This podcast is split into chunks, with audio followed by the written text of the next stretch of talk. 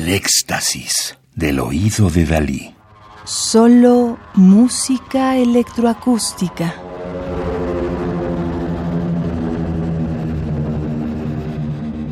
Aleaciones 2020.